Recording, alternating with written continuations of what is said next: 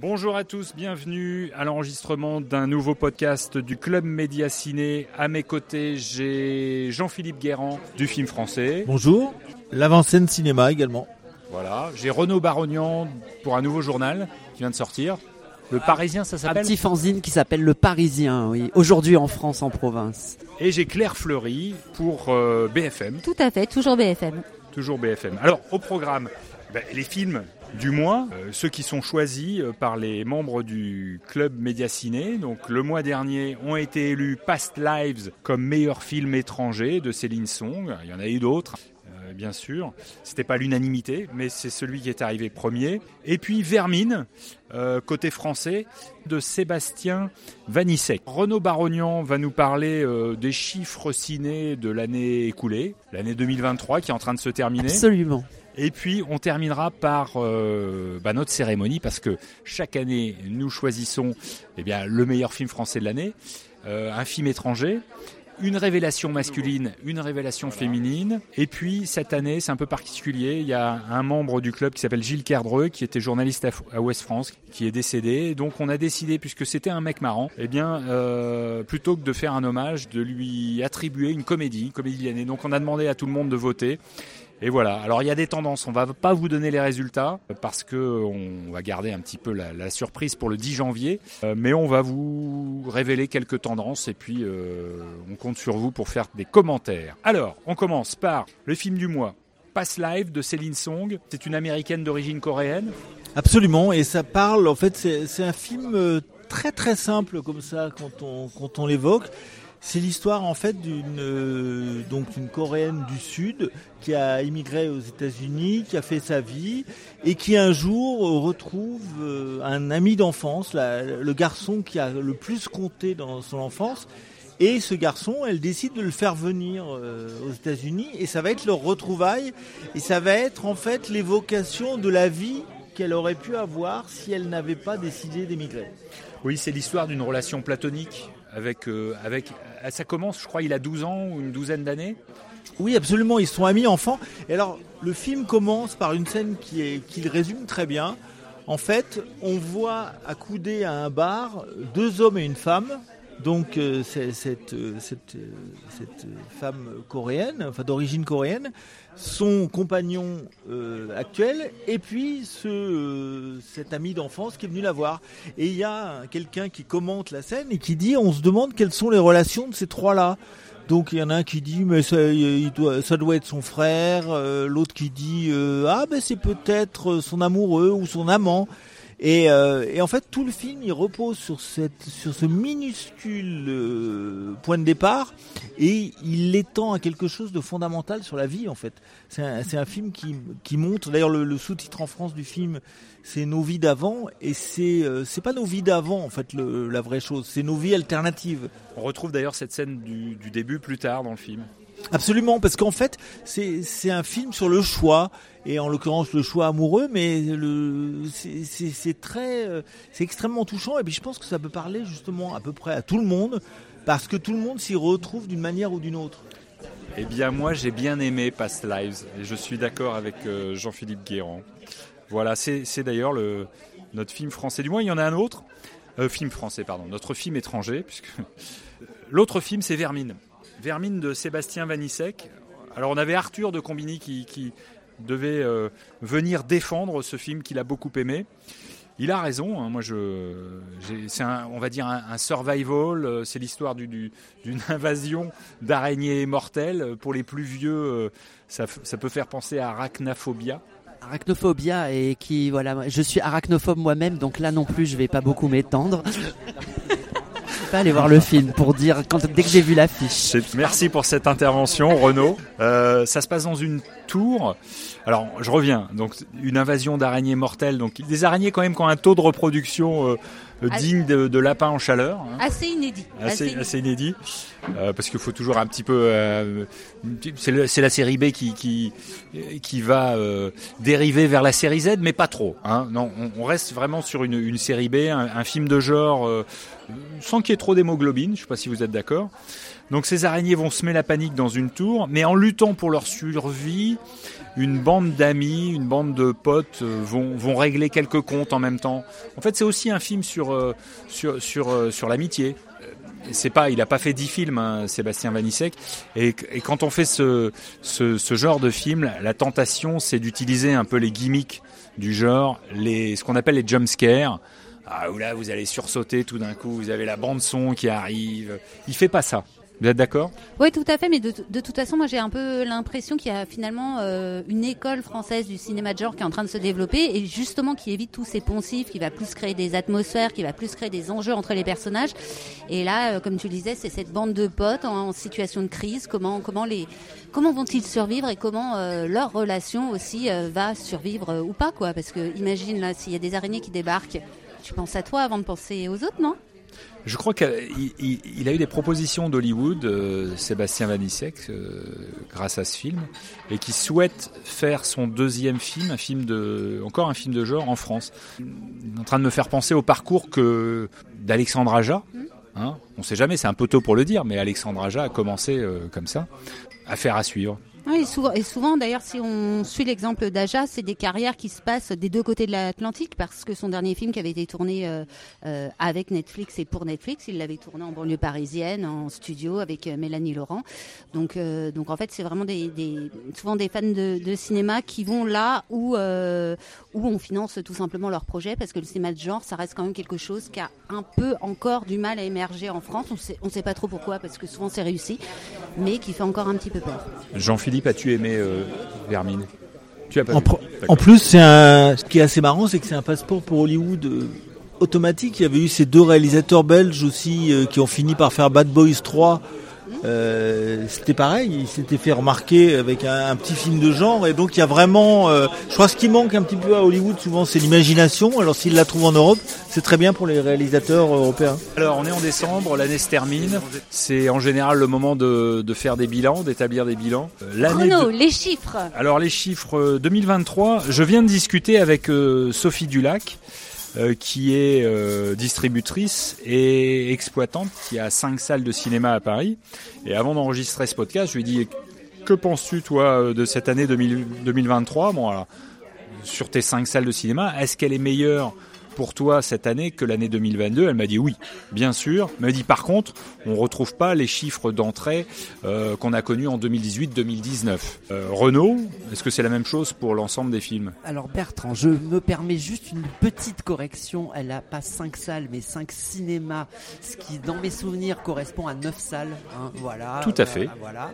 Donc cinq cinémas, elle est bien parlée, elle est bien placée pour en parler. Et ce qu'elle raconte, euh, ce qu'elle t'a raconté, c'est exactement ce qui se produit en termes national. C'est tout à fait représentatif.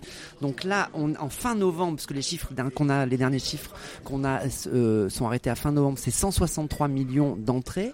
Euh, ce qui fait qu'on est déjà à la même période de l'année d'avant, on était à 133 millions, euh, 162 pardon, on est à 162 contre 133 l'an dernier, avec des perspectives, bah, on font, toujours des perspectives au CNC. Donc 30 serait, millions de plus 30 de à peu près, ouais. ouais. on serait à 181 millions euh, au 31 décembre a priori, euh, si tout se passe bien, contre 153 l'an dernier.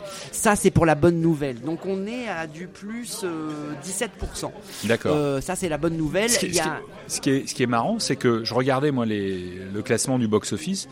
Le, le, premier film en, ah bah oui. 2023, Super Mario, ah oui, bien sûr. a fait 7 millions 359 000 entrées. Sauf que l'année passée, c'était Avatar, c'était plus du double. Oui, oui, bien sûr. Comme quoi. Ah ben je peux, je peux t'expliquer ça tout de suite. C'est qu'en 2022, on était encore dans le post-Covid et qu'il y avait eu moins de blockbusters américains déjà que cette année et moins de gros films français. Or, c'est les gros films qui font les grosses entrées. Donc Paris et, réussit. Ceux donc, qui étaient pessimistes et qui disaient le Covid, c'est la fin. Non, euh, c'est voilà. fini ça. Ça c'est fini. Sauf que on n'a quand même pas retrouvé, et ça c'est la mauvaise nouvelle, les chiffres de euh, des années euh, pré-Covid, 2017-2019. Euh, ben, dans ces années-là, on était à une moyenne de 185 millions. On est à 4-5% là. Mais c'est mieux. Enfin, Mais il y a une nouveauté. Moins 4 Mais pourquoi? Mais pourquoi? Parce que les plateformes sont arrivées, sont les installées. Les plateformes sont arrivées pendant le Covid beaucoup. Ah. Euh, et puis moins 4, 5 pour. Non, on est, pardon, on est, je vous dis une bêtise, on est à moins 12%. Euh, à un moment, on était quand même entre moins 30 et moins 40. compte, ça va, ça, chaque année, ça va mieux en fait depuis voilà. Vous voulez, savoir quel est le top, le top 5 des, des, meilleurs entrées oh, bah, Je peux vous le dire, moi, le top 5, hein, c'est un Super Mario, 2 Barbie, 3 Oppenheimer, non, Astérix, 3 Astérix, 4 Oppenheimer, et le 5 c'est les, peut-être pas les D'Artagnan, non. Alibi.com 2. ah oui, exactement, voilà. Non, non, alors si on, pardon, si on regarde un peu dans le détail, oui, voilà, il y a ces films-là qui ont très bien marché. Euh, les, sur les deux D'Artagnan, bah, on va être a priori euh, au bout du compte sur du, 6 millions. Sur ah les deux, hein, je parle. Hein, ouais, le premier, 3. le premier est septième derrière les Gardiens de la Galaxie. si on cumule les deux, ça fera quand même deux films sur la même, euh, voilà, dynamique sur la même de, de cette année. Et après, il n'y a pas que les gros qui comptent. Euh, il y a deux films français notamment qui ont fait des scores euh, exceptionnels, qui sont euh, Le règne animal, plus d'un million d'entrées, ce qui n'était pas forcément gagné. Et qui est un premier film. Qui est un premier film. Non, un deuxième. Thomas Caillé, Les combattants. pardon. Non, deuxième film. Et surtout, encore plus inattendu, La Palme d'Or de Justine Trier, là qui en est à 1,3 million. C'est un score énorme. J'ai envie de rajouter le Dupieux aussi, Yannick. Un tout petit film tourné très rapidement. Voilà. De ça, voilà, 400 000, 400 000, oui, voilà. Il y a plein de films comme ça qui sont des films dits d'habitude du milieu, voire euh, du bas du milieu, euh, qui ont fait des scores vraiment étonnants. Euh, donc, et voilà, et surtout qui font des scores si on prend par exemple Yannick ou Anatomie d'une chute, euh, qui sont des scores de bouche à oreille. C'est ça qui est fabuleux, c'est-à-dire qu'en fait, euh, c'est les gens qui disent euh, à d'autres gens, c'est génial, vas-y quoi. là, on est hors marketing, notamment sur Yannick, mais même sur Anatomie d'une chute, on est presque hors marketing quoi. Donc c'est des, des super, c'est des super bonnes. Ce qu'on peut peut-être préciser aussi, c'est qu'au moment de Cannes, il y avait des gens qui, des prévisionnistes comme on dit, qui disaient on va faire 200 millions d'ici la fin de l'année. Mais à l'époque, il y a beaucoup de gros films américains qui étaient programmés au deuxième semestre et qui ont finalement été déplacés. Et c'est vrai que d'une deux, par exemple, tout le monde en attendait beaucoup, et le fait d'avoir une sortie décalée, ça, ça a posé un problème, ce qui fait que le deuxième semestre a été bien moins fort que le premier. Bah, sur, sur Dune 2, on a probablement perdu au moins 5 millions d'entrées euh, qui devaient sortir en novembre. Hein, donc euh, voilà. Très bien. Alors on passe, euh, on passe à la suite. Ici au Club Média Ciné, on a des, des journalistes de, de tous les horizons la télévision, des journaux comme Le Monde. Aujourd'hui, on a Ariane Allard qui nous rejoint, qui est au masque et la plume et positif. Et on demande à tous ces membres de choisir bah, leur film de l'année, français, étranger, révélation masculine, révélation féminine. On a ajouté, euh, je l'ai dit en début de ce podcast, un prix spécial d'humour à Gilles Cardreux. Euh, et c'est moi qui reçois les votes en tant que président de ce club. Donc je peux vous dire que les films français, je peux vous, je, peux vous dire les films français euh, qui ont retenu votre attention à tous. Alors il y a le film de Jeannery, Je verrai toujours vos visages, le procès Goldman, le règne animal de Thomas Caillé, on en parlait à l'instant, les filles d'Olpha, l'abbé Pierre et Anatomie d'une chute. Alors ça ne veut pas dire, je ne suis pas en train de vous donner euh, tous les chiffres, hein, l'abbé Pierre a une voix par exemple, voilà. Donc, euh, le film de Jeannery ou le procès Goldman en a eu beaucoup plus. les filles d'Olpha, une voix, voilà, la mienne. Mais c'est un vote secret, attention. Embargo sur les résultats du vote, rappelle-toi. Là, on, révèle, on révèle les tendances. Oui, d'accord. Bon, il y a un commentaire Quelqu'un veut faire un commentaire On n'est bah, pas obligé. Hein. Moi, ce que je trouve assez, euh, assez symptomatique dans, dans, dans ces résultats, c'est que euh, si, euh, on va dire le doyen, le doyen c'est Cédric Kahn, il a une cinquantaine d'années, sinon ce sont quand même tous des des jeunes réalisateurs, jeunes réalisatrices et des, des quadras. ça montre quand même un, je trouve, un renouveau du, du cinéma français parce que euh, Jeannery, elle a quoi? Elle a 38, 39 ans. Euh, Ici, moi j'ai remis un prix il y a deux ans à Audrey Diwan hmm. pour l'événement. Ouais, voilà. Nous, c'est des gens qui ont entre 30 et 40. ça, c'est très bon signe, hein, c'est vrai.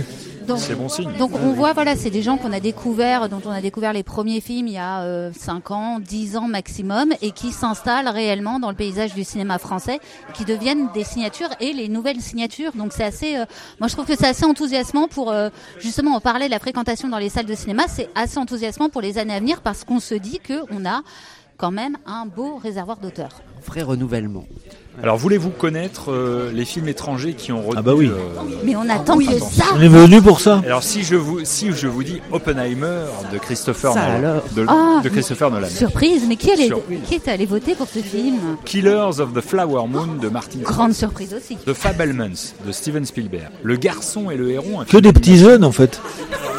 Alors Miyazaki, ouais, Miyazaki. les- Rareté, une film Là, on d'animation. n'est pas sur les petits jeunes. là. Rareté, un film d'animation dans le top 10 du club Média Ciné. Très très rare. Past Lives. Absolument. Past Lives fait partie des, des votes. gentil, euh, voilà. Fermez les yeux. Ah là aussi c'est un gamin. Là sur le renouvellement, ça se pose. Ouais là c'est. Oui c'est vrai que. Disco Boy. Ah. Ah, ça pour le renouvellement, par contre, oui. Euh, premier film de Giacomo, je sais Oui, plus si c'est son je premier pense film, que je je crois. hein. pas vu. Oui. Premier film de Giacomo Abruzzese, euh, ré- réalisateur franco-italien. Disco Boy. The Lost King de Stephen Frears. Les Encore herbes sèches. les herbes. Oui les herbes sèches ça va. 45 ans. Et j'ai tard. Tard. Mieux vaut tard que jamais, a dit quelqu'un pour. Elle est facile. Voilà, Balance voilà. qui a fait ce jeu de mots. Allez, je, je vais dire qu'il y a. Ça va jouer entre Spielberg, Scorsese et Nolan. Hmm. Allez. Je donne une petits jeunes. petite. euh, Ah bah des, des petits Voilà. jeunes, des petits nouveaux. Non mais alors moi j'ai euh, les chiffres, je peux vous dire. ils ont quand même un point commun ces, ces messieurs, c'est que on en, on en parlait dans, dans le dernier podcast. Il y a peu de réalisateurs qui à Hollywood ont le final cut. Et mine de rien, bah pour moi, ça fait partie des trois réalisateurs qui ont le final cut. Donc ça prouve quand même l'importance euh, des films qui sont montés, produits aussi avec un, un regard artistique et pas juste le regard du producteur tout puissant Bon, Hollywood qui vrai, dit ça, je veux que le film il soit construit comme ça pour des raisons euh, purement mercantiles. Oui. Alors, on passe aux révélations masculines, féminines. Masculine, Paul Kircher, euh, pour le règne animal. Raphaël Quenard. Alors, Raphaël Quenard, il y a du choix, mais Chien de la, Chien de la casse. Yannick, de Quentin Dupieux. Il était aussi, je crois, dans Je verrai toujours Ouais, vos la scène visages, finale, ouais. en un film d'ailleurs d'une plateforme, dans. Sentinelle. Bon, bref, il est, il est partout. Arthur Harari pour le procès Goldman et Samuel Kircher pour l'été dernier. Quelqu'un va défendre son Kircher peut-être, non Samuel. Alors, Samuel, personnellement. Il y a, il y a- parmi cette liste, il y, en a, il y en a quand même un qui a une énorme avance. Voilà. C'est Raphaël peut-être, non Parce qu'il est un peu, non, il était un peu là tous les mois en même temps. Peut-être. Il y a 7 films. Peut-être. C'est fou, il est là tous les deux mois. Le vous le saurez le 10 janvier. C'est un peu quand même le. Enfin, franchement, c'est pas. On voit, franchement, ça se voit au César partout. Euh, Raphaël, c'est quand même la, le, le- la- Ah, il est bien. La grande révélation de l'année. Il est partout, quoi. J'aime beaucoup. C'est- voilà. Moi, c'est mon chouchou, donc euh, je me prononce Bon. pas trop. Donc il y a peut-être. euh, vous verrez, vous verrez. Euh, révélation féminine. On dit Ella. Ella Rolf on dit là. pour le théorème de Marguerite. Kim Higelin, qu'on a vu dans le consentement. Park Jimin. Park Jimin. Je ne me suis- Ah oui. Voilà. Absolument. Daphné Patakia sur Ouais. la branche. Stéphane Caillard. Stéphanie Caillard. sur Non Florence. Stéphane. Non, Pardon. Stéphane. pardon. Stéphane. Oui, Stéphane. Ah, sur Stéphane. Oui, oui. Oui, oui, Absolument. pardon. Oui, oui. Et Rebecca Marder, qui est un peu là tous les ans. Ouais, et- que je me que souviens, C'est vraiment non. une révélation. Voilà. Et enfin, euh, comédie de l'année, en hommage à Gilles Cerdreux. euh, certains ont choisi Une année difficile d'Olivier Nakache et Eric Toledano, Mon crime de François Ozon, euh, Bernadette de Léa Domenech, Migration, c'est un film d'animation Oh, oui. Universal avec des canards. Et pas que des canards, des pigeons aussi. Ah oui, donc J'ai emmené un- moi j'ai emmené deux jeunes critiques de 4 ans, ils ont beaucoup aimé. Moi, j'aime beaucoup la trajectoire du pigeon. Youssef Salem a du succès. Euh, Simple comme Sylvain, un film québécois. Euh, Yannick de Quentin Dupieux. Et Linda veut du poulet. Oh, merveille. Encore un des films d'animation. A C'est de l'humour ou t'étais au premier degré là ou au deuxième parce que j'en- on n'arrivait pas à sentir là quand t'étais. Non, non. Ah, Ah, Linda Ah, c'est un de, moi, il est dans mon top 3 personnel de l'année et en animation dans mon top euh, 1 de- des 10 dernières années. D'un côté, il y a du poulet, de l'autre, des canards et des pigeons, c'est ça en fait, oui. Ça. Donc un- ils n'ont pas la même aventure, hein, parce que le poulet, il s'agit de le cuisiner dans Linda veut du poulet. Donc euh, voilà. Je n'ai pas vu Linda euh, veut du poulet. C'est tout simplement un petit chef-d'œuvre qui renouvelle complètement le genre de l'animation. C'est un film qui est bricolé avec 3 francs 6 sous et qui a gagné euh, deux prix dont le cristal euh, euh, de, du meilleur film à Annecy euh, et le prix de la fondation à Gannes de l'aide à la distribution aussi. Enfin voilà, et puis il a raflé un peu des trucs partout. C'est c'est un film extrêmement novateur, en même temps très grand public, une merveille, une merveille. Sera-t-il notre comédie de l'année pas sûr. Moi je voudrais dire si c'est possible, sans présager de rien, un mot parce que peut-être que les gens ils la connaissent pas beaucoup dans tous ces gens qu'on a cités chez les actrices, les révélations féminine de Ella Rumpf. Euh, parce que pour le coup, c'est une chance, hein, mais moi je la suis depuis longtemps. C'est une actrice assez jeune actrice, parce qu'elle a 25 ans, je crois, assez étonnante. C'est une actrice dite qu'on appelle une actrice caméléon, c'est-à-dire qu'elle change complètement euh, ben, de manière de jouer et surtout d'apparence physique selon les films. C'est-à-dire qu'on peut très bien d'un film à l'autre ne pas la reconnaître. Et les gens, le grand public, ils la connaissent, je crois, surtout à, travers euh, Tokyo Vice, peut-être la série où elle jouait le deuxième rôle féminin, dont la, elle est dans la deuxième saison aussi. Actrice étonnante. Je suis content qu'elle soit dans la eh liste. Bien, je peux dire qu'elle est très plébiscitée. C'est une bonne nouvelle. Vous aurez les résultats euh, d'ici peu. Je vous donne rendez-vous euh, le 10 janvier. Merci de votre participation. Merci. À l'année prochaine. Ciao.